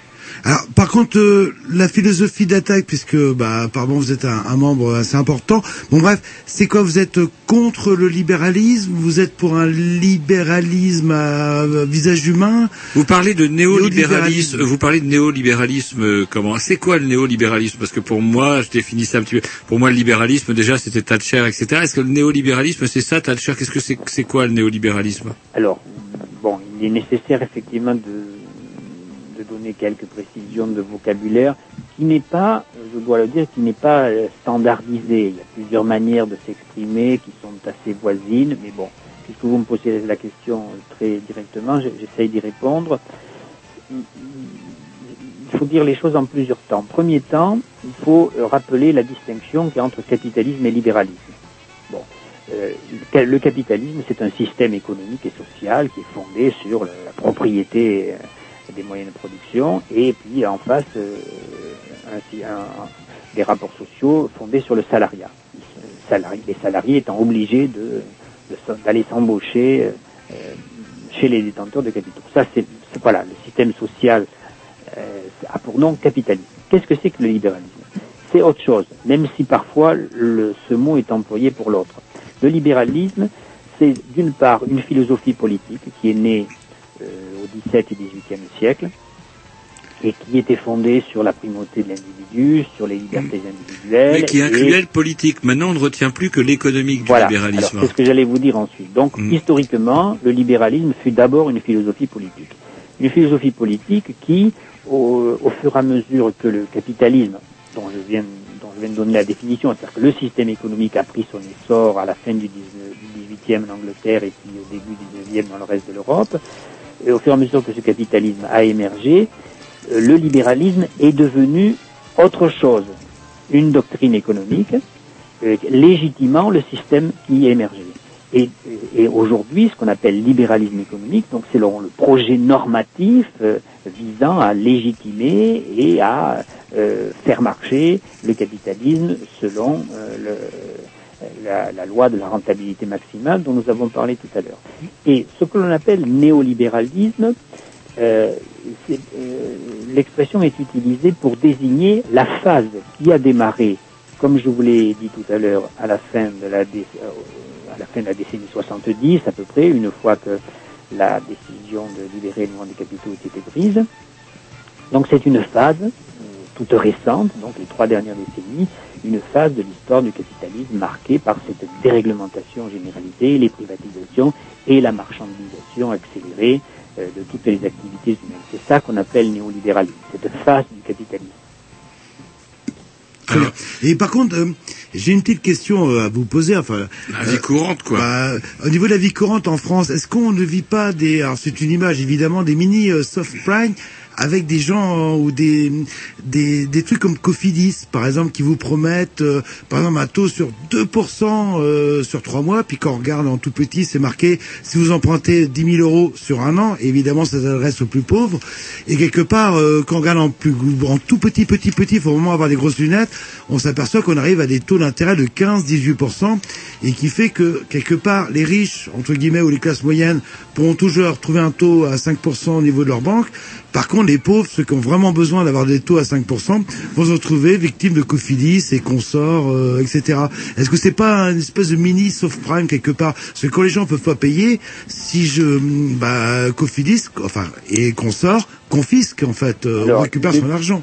Une crise comme celle des surprimes aux États-Unis n'a pas éclaté, du moins encore euh, dans, dans notre pays, mais le, ces phénomènes que vous décrivez sont dus à ce dont nous parlions euh, tout à l'heure, à savoir qu'à partir du moment où le système n'arrive plus à, à faire fonctionner sa propre machine en consentant une protection sociale de haut niveau et des salaires qui augmentent euh, pas beaucoup mais régulièrement, à partir de ce moment-là, eh bien, il faut qu'il trouve des parades à, à la, à la propre euh, à la propre direction euh, qu'il a qu'il a imposée. Et ces parades, c'est justement de euh, se mettre à vouloir prêter aux pauvres. Vous savez qu'il y a un proverbe qui dit on ne prête qu'aux riches. Eh bien, le capitalisme Bah oui. néolibéral qui refuse de faire progresser les salaires se met à inventer le prêt aux pauvres. Mais évidemment, comme le prêt, desti- les prêts destinés aux pauvres sont plus risqués que les prêts destinés aux riches, ils prennent des garanties. Mais des garanties qui finissent euh, à terme par se retourner contre le système lui-même. La preuve, c'est les subprimes. Bah, quand les gens sont, oui, sont complètement insolvables, Quand il y a rien à confisquer ou à, bah, il y a rien à confisquer. Et puis finalement, le, Moi, ce qui me scie, c'est que là, apparemment, selon euh, le site internet où j'étais euh, cet après-midi encore, ils estimaient, en- enfin le FMI estimait les pertes euh, en, en milliards d'euros à 600 milliards d'euros à la fin avril 2008. 600 milliards d'euros, vous êtes d'accord avec ces chiffres? Et puis, enfin, deux questions que j'ai envie de vous poser, c'est est-ce que vous êtes d'accord avec ces chiffres? Et qu'est-ce que ça représente? Et qu'est-ce que ça, ça représente plus rien, moi, en tant que comment salarié, 600 milliards d'euros, c'est un Bon. peu. D'abord, euh, il y a deux choses à éclaircir, je pense. D'abord, lorsque on annonce que euh, telle banque ou telle institution a perdu X milliards, par exemple quand on a dit que la Société Générale en France Voilà. a perdu 5 milliards, Hmm.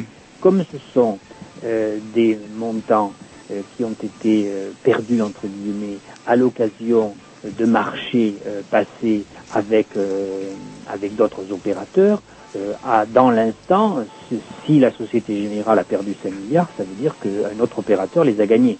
Ben voilà, et c'est ça. Alors, qui Alors- gagne ce pognon-là, alors? Alors, donc, ce qui veut dire que lorsque vous entendez dire que euh, à l'échelle mondiale, donc il y aurait eu un effacement de 600 milliards, un effacement de quoi? Ben ouais. de, de valorisation purement fictive.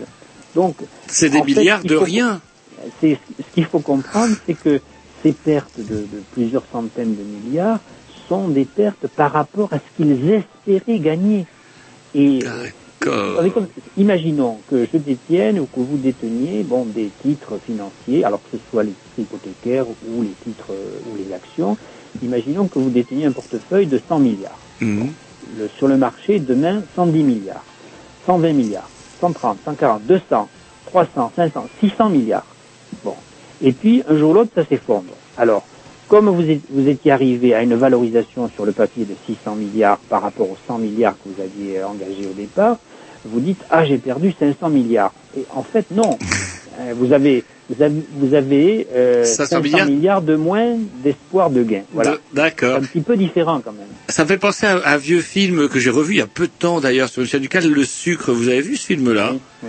Et je voudrais que c'était une belle image où, avec un espèce de comment l'ancien euh, beau-frère du président. Quand il Il y avait démarrait. Depardieu et l'ancien beau-frère du président Mitterrand, comment qui s'appelait Roger Hanin, qui était un espèce de courtier horrible. Aussi, non? Ouais, courtier horrible qui disait le sucre, le sucre, tout le monde achetait du sucre et en fait, euh, bing, euh, et c'était des sous de, de rien en fait. On partait de rien et on arrivait à plus rien. Enfin, on arrive à moins parce qu'il y a quand même des gens qui perdent quand même un peu Oui, là-dedans. oui, il y a des gens qui perdent. Il y a des gens qui perdent parce que soit ils ne peuvent revendre les titres financiers sur lesquels ils avaient misé, ils ne peuvent les revendre qu'à un prix inférieur à ce qu'ils avaient acheté, là il y a de vraies pertes, mais lorsque ils ne les revendent, euh, pardon, lorsqu'ils les revendent à un prix qui est inférieur à ce qui est, à ce qu'ils avaient espéré, mais qui se trouve quand même supérieur à ce qu'ils avaient engagé, il n'y a pas véritablement de perte. Il y a un moindre euh, gain réalisé par rapport au gain escompté.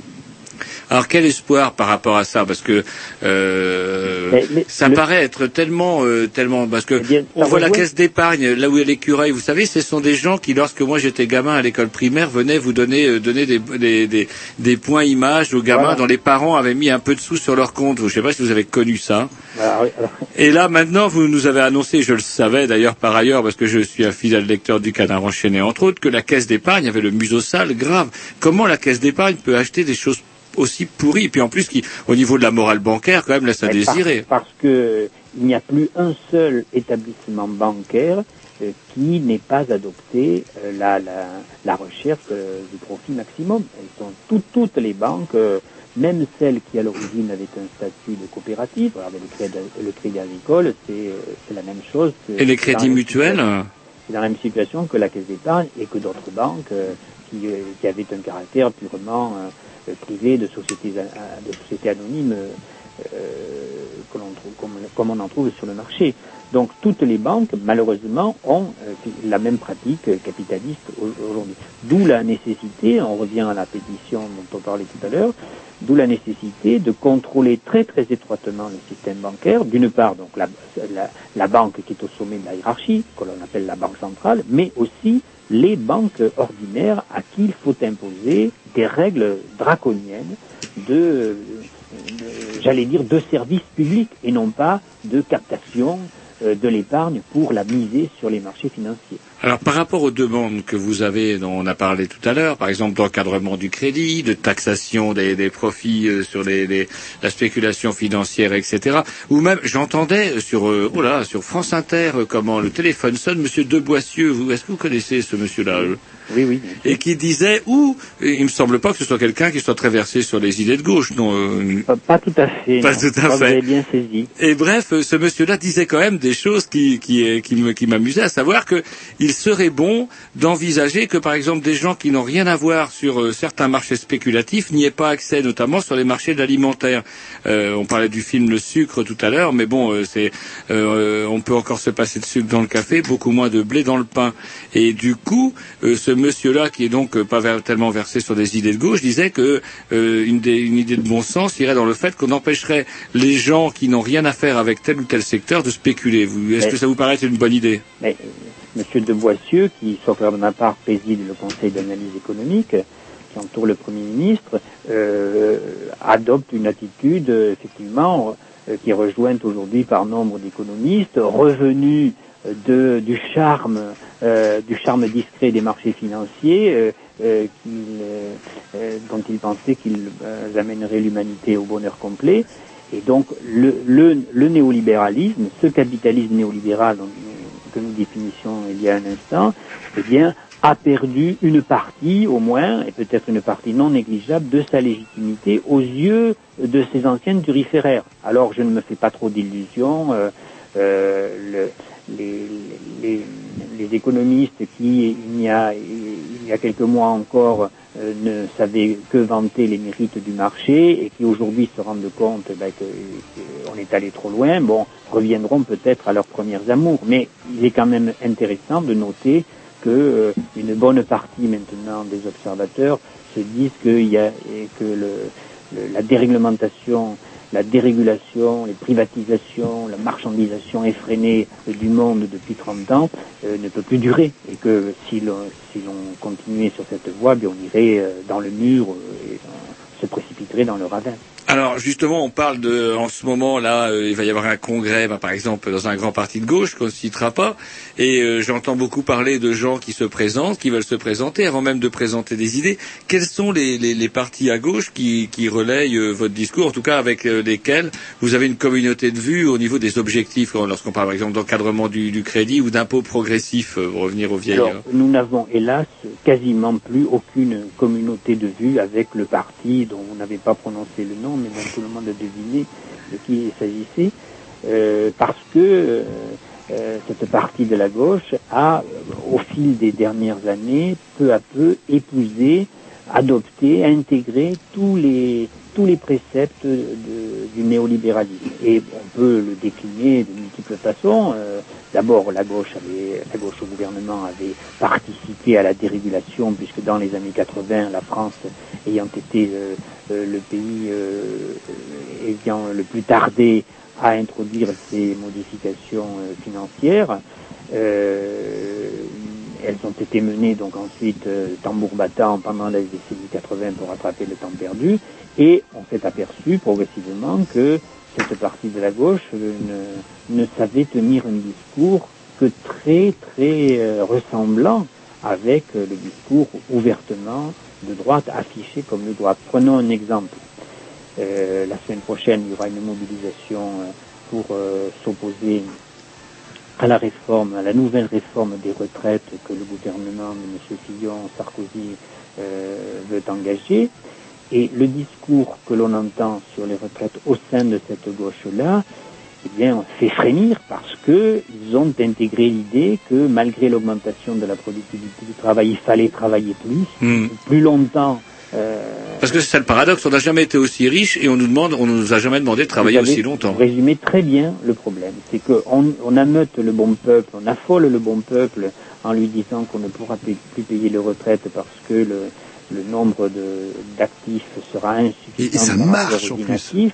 sans que on mette euh, cette évolution démographique est indéniable, en sans qu'on la mette en parallèle avec euh, l'accroissement de la richesse qui, même s'il ne faut pas miser sur une croissance économique fabuleuse parce qu'elle est anti-écologique, euh, la productivité du travail continue toujours d'augmenter, même si c'est faiblement. Or ça, on ne nous en parle jamais. Et on nous dit que une seule chose, il faut travailler plus longtemps ou alors accepter euh, d'avoir une pension plus faible et malheureusement le plus souvent les deux à la fois.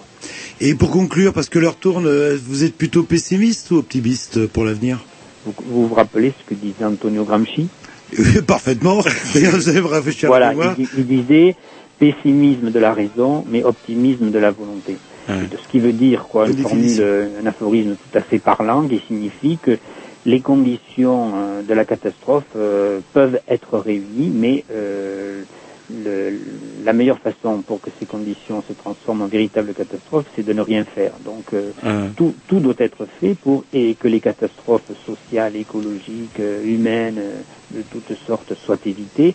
Et pour cela, il faut imprimer notre logique à la, à la planète économique qui est euh, gouvernée uniquement par cette fichue exigence de rentabilité financière de plus en plus élevée. Tout part de là et finalement euh, le, le- la, la- la bataille doit être menée au cœur même des structures de la finance.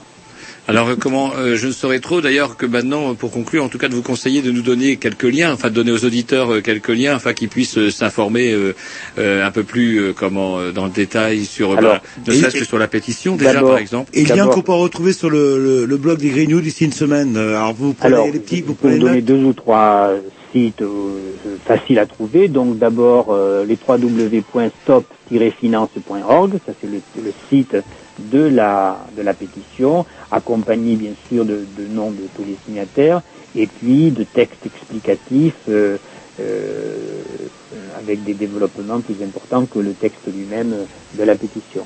Donc euh, www.stop-finance.org. Il y a ensuite le site d'Attaque France sur lequel vous trouverez nombre de, de documents, diaporamas, euh, vidéos sur, euh, euh, sur la crise. Il y a aussi mon propre site internet, euh, si vous tapez mon nom sur Google, euh, Haribey, h a b 0 i y donc vous le trouverez sur Google ou sur tout autre moteur de recherche. Je ne fais pas de publicité, bien sûr.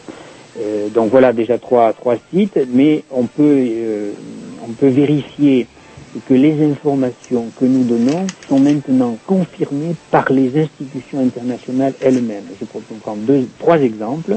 Le Fonds monétaire international, dans son dernier rapport de 2007, a confirmé ce que nous disons euh, depuis euh, des années et des années, à savoir que la part des salaires dans la richesse mondiale euh, a considérablement diminué depuis 20 ans. Euh, le, site euh, Eurostat, qui est l'organisme statistique de l'Union européenne, dit la même chose dans ses derniers documents. Et la FAO, qui est l'organisme euh, de l'ONU chargé des questions agricoles alimentaires, qui tient en ce moment une conférence, dit exactement la même chose que ce dont nous avons parlé tout à l'heure, à savoir que ce sont les, les politiques menées depuis 25 ans qui ont fragilisé à outrance les pays pauvres et les, et les empêchent aujourd'hui d'être autosuffisants sur le plan alimentaire.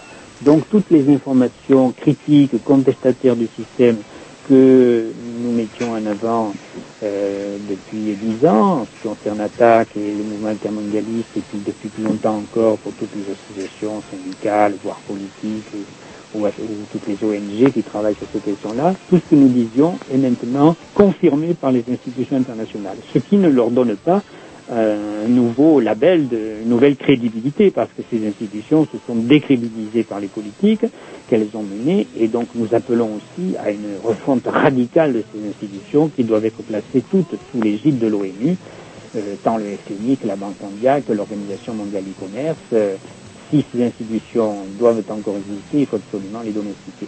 Hmm. Et en espérant qu'on n'en arrive pas, comme dit Jean-Loup, à avoir euh, le nez dedans pour réagir. Même si on a déjà Et quelque part le nez dedans. Nous, nous avons le nez dans la crise. Hmm. Nous avons de le nez dans une crise aux facettes multiples. Et donc, l'urgence commande de prendre des mesures euh, très très sévères pour euh, remettre au pas la finance. On n'a pas eu le temps de parler des paradis fiscaux, mais vous savez que depuis des années, tous les mouvements sociaux, tous les forums sociaux mondiaux exigent la fermeture immédiate de tous les paradis fiscaux. Oh, j'ai lu quelque chose de fou par rapport justement à ces paradis fiscaux où on, a- on apprend que par exemple de nombreux dictateurs euh, de, de républiques exotiques euh, balancent tout leur pognon sur ces fameux paradis fiscaux notamment. Oui, mais je vais vous dire quelque chose de, de grossier, mais s'il n'y avait que les dictateurs, mais c'est que, ces paradis fiscaux sont le havre de toutes euh, les multinationales euh, et qui font transiter une partie de leurs de leurs bénéfices par ces fonds pour échapper par ces paradis, pardon, pour échapper aux fiscalités euh, auxquelles elles devraient se, soustra- se, se soumettre euh, si euh, si elles restaient dans les pays où elles sont dans leurs sièges sociaux.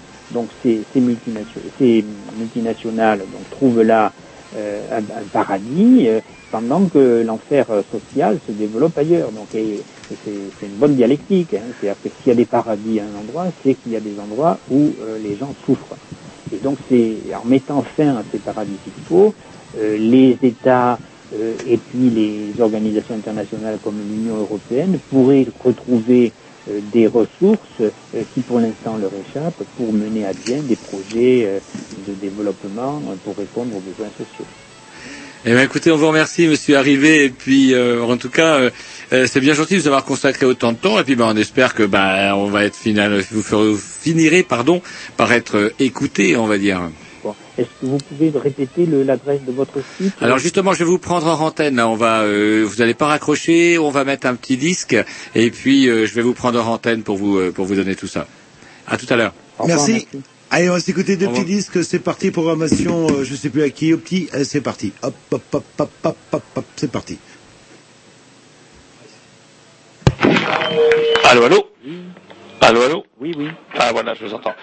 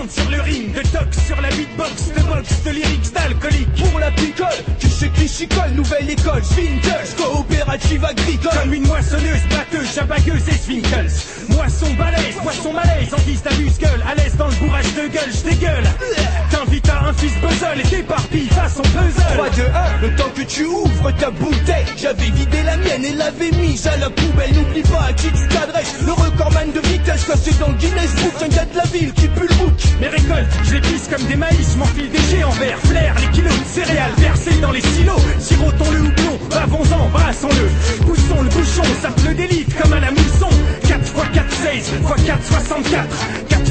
X 4 pattes, assez c'est ton foie qui craque. 60 écarlata, tu fais le grand écart. Là t'es sur le plancher, sur le parc, et tout haché. Céréales, killer, buveur de bière en série, on se gorge, gorge, doublon et de malt à whisky. Céréales, killer, les Winkles sont fous. On laisse que des cadavres derrière nous. Céréales, killer, buveur de bière en série, on se gorge,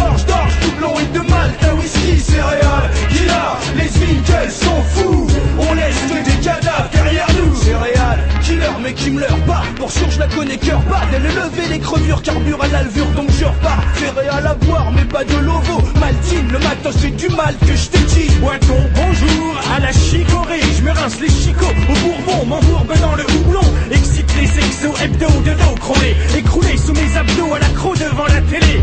Accro à l'accro et à la crique, j'ai la crique, chronique scénique, à l'accro, c'est chronique, le macro, mi-homme micro, pris synchro et t'invite à l'apérobique, l'overcentre, chaque pique. Ouais, au lever du coude, on développe nos réflexes, ça nous vexe de devoir bouffer des cornflakes. Car le spin favorise la grosse tise au frosties des rails. Se crispe et pique sa crise pour aille, se crispise. Malsain dans la membrane, oublie tes all Pour tes problèmes de transit intestinal, basta la solution anale. Comme des stops, je fais sauter le bouchon. Et ce match, viens dans l'axe, c'est tellement bon que je fais des bons jusqu'au balcon.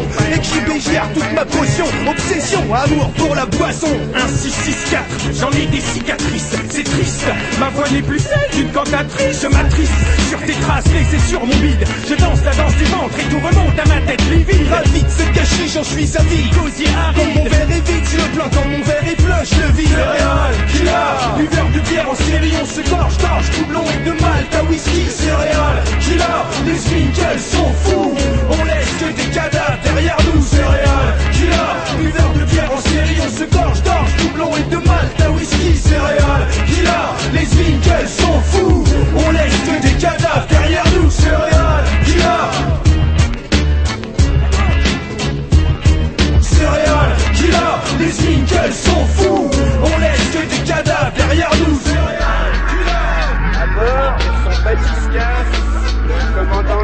Bache et son fidèle matelot Nico s'infiltrent profondément dans un verre d'alcool. Ils découvriront ainsi, vu de l'intérieur, les joies, les méfaits, les dangers et la fête que l'alcool pourra leur procurer. Le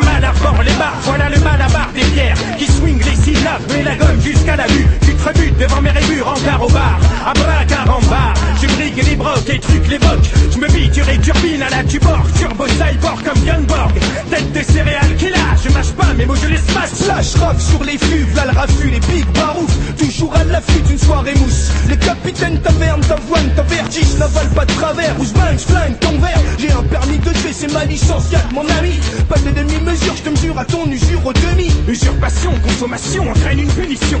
On t'a mis dans un état stationnaire d'épuration. Notre torture, c'est la tourtelle. Et on va t'en faire boire jusqu'au bout de l'ennui. Notre torture, c'est la tourtelle.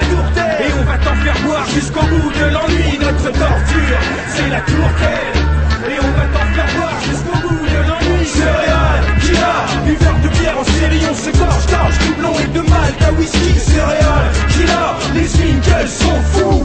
On laisse que des cadavres derrière nous. Céréales, killer, buveur de bière en série, on se gorge, gorge, doublon et de malt à whisky. Céréales,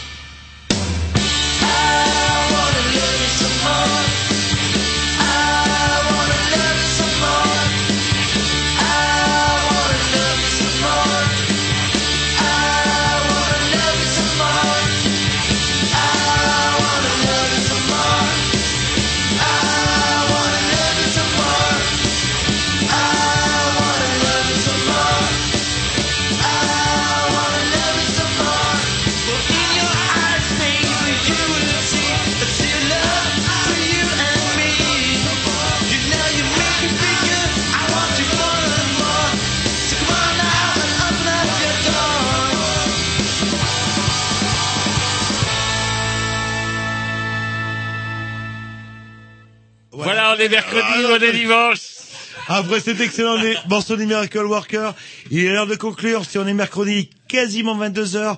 Et ça y est, ils l'ont sorti de l'HP. Et le retour, il est là. Il arrive avec sa musique. euh, Sa musique. Sa musique. Voilà, il arrive avec sa musique. Si on est dimanche, je sais pas, euh, je sais pas euh, ce qui nous suit. Nous on va vous dire au revoir. Par contre, on va terminer sur un petit clin d'œil euh, de Pierrick des Malpolis, bah, qui nous fait une petite rubrique, euh, voilà, voilà, actualité. euh, c'est parti. Est-ce qu'ils ont payé leur cotisation à Canada Ils vont la payer, ils le savent pas encore, j'aurais pas dit, mais ils devront la payer. Eh C'est oui. normal. Allez, c'est parti, puis on, je sais pas, on vous dit à la semaine prochaine. Yes, Salut. sir.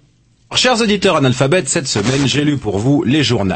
La semaine dernière, face au temps difficile et à la morosité actuelle, face à la confusion et l'embarras du gouvernement, le président de la République a cherché à remotiver ses troupes en leur recommandant de suivre son exemple. Que, pour surmonter les obstacles, il fallait faire preuve de davantage de volontarisme. Que lui n'hésitait pas à montrer qu'il avait une vraie paire de couilles.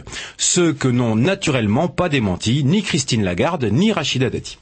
Dimanche, alors qu'elle ne s'était pas encore relevée du violent tremblement de terre qui venait de frapper la province du Sichuan, la population chinoise a dû faire face à de nouvelles secousses, ce que les géologues appellent les répliques d'un séisme. Eh bien, comme me le disait dernièrement Bernard Arnault, le patron de Louis Vuitton, qu'il ne faut pas confondre avec euh, Claude Sicre, le patron d'Arnaud Bernard. un peu. Donc Bernard Arnault, le patron de Louis Vuitton, me disait pour une fois que le pays de la contrefaçon est victime d'une réplique, ça leur fera les pieds. Lundi, le journal L'Expansion présentait le classement des 10 patrons les mieux payés du CAC 40 qui révèle une hausse moyenne de 58% de leurs différents revenus. On notera à la première place le cas de Pierre Verlouka, patron de Valourec, comme vous pouvez le voir, amateur à ses heures perdues d'anagramme approximatif, et plus sérieusement spécialiste du tube laminé à chaud, je ne sais pas ce que c'est, c'est lui qui doit écrire les chansons de Zouk Machine. Bref, Pierre Verlouka, qui avec plus de 18 millions empochés l'an dernier, réalise une hausse à lui seul de 2312%. J'ai réalisé pour vous cette fameuse règle de 3 que maîtrise si mal notre ministre de l'Éducation nationale, qui permet de calculer que l'année précédente, ce n'était que 778 546 euros et 71 centimes qui ont été empochés par Pierre Verlouka. Franchement, appelons-le Pierrot. C'est pas si étonnant de faire 2312% de hausse de gain quand on part de quasiment rien. On notera par ailleurs que l'ancien patron de Jérôme Kerviel, Daniel Bouton, et oui, il faut bien bouton pour faire sauter les fusibles, Daniel Bouton, donc le PDG de la SOCG, suite au déconvenu de sa société, n'a gagné cette année qu'un peu plus de 5 millions d'euros, soit pour lui une perte de revenus de 52%, qui a contribué à faire largement baisser la moyenne des neuf autres patrons du CAC 40. En fait, on retiendra surtout de ce classement le commentaire général qui accompagnait l'article de l'expansion, et ça c'est authentique. Attention, les rémunérations ici révélées sont susceptibles de heurter la sensibilité d'un public non averti. Mardi, triste nouvelle, triste nouvelle dans le milieu interlope des pervers qui fantasment de sauter des réalisateurs de cinéma, les cinéphiles. Puisqu'on nous annonce le décès de Sidney Pollack. Eh bien, même si l'information a, été diffusée par de nombreux autres médias qu'RTL, en vérité, je vous le dis, Sidney Pollack n'est pas mort. C'est comme les 35 heures et la carte scolaire, il n'a pas disparu, on l'a seulement assoupli. Cette semaine, on nous a aussi annoncé que la consommation de tabac chez les adolescents est à la baisse. Et pour avoir d'encore meilleurs résultats, qu'on allait prochainement remplacer sur les paquets de cigarettes le message « Fumez-tu » par une image choc. Et là, je dis stop, il y en a marre de voir Ingrid Pétancourt partout. Enfin, aujourd'hui, on apprenait que pendant la nuit de mercredi à jeudi, un individu, ivre et armé, présenté plus précisément par les journaux comme un policier en dehors de ses heures de service, avait blessé par balle trois jeunes dans le 10e arrondissement de Paris. Si l'on ajoute à ça la mort récente de cet homme en garde à vue abattu alors qu'il était menotté par un gendarme de Draguignan, j'avoue que l'annonce m'avait d'abord choqué, mais finalement, c'est peut-être une bonne chose que la Commission européenne ait décidé d'autoriser cette semaine l'importation de poulets américains désinfectés au Javel. Chers auditeurs analphabètes, cette semaine, j'ai lu pour vous les journaux. La semaine dernière, face au temps difficile et à la morosité actuelle, face à la confusion et l'embarras du gouvernement, le président de la République a cherché à remotiver ses troupes en leur recommandant de suivre son exemple. Que, pour surmonter les obstacles, il fallait...